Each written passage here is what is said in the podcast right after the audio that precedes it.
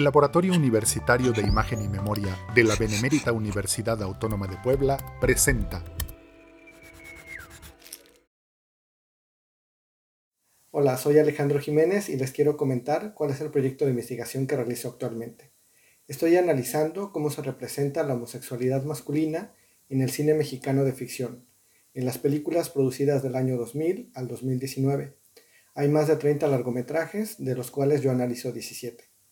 Algunas de las películas que estoy revisando son Sueño en otro idioma, Cuatro lunas, Hazlo como hombre, Quemar las naves, Macho.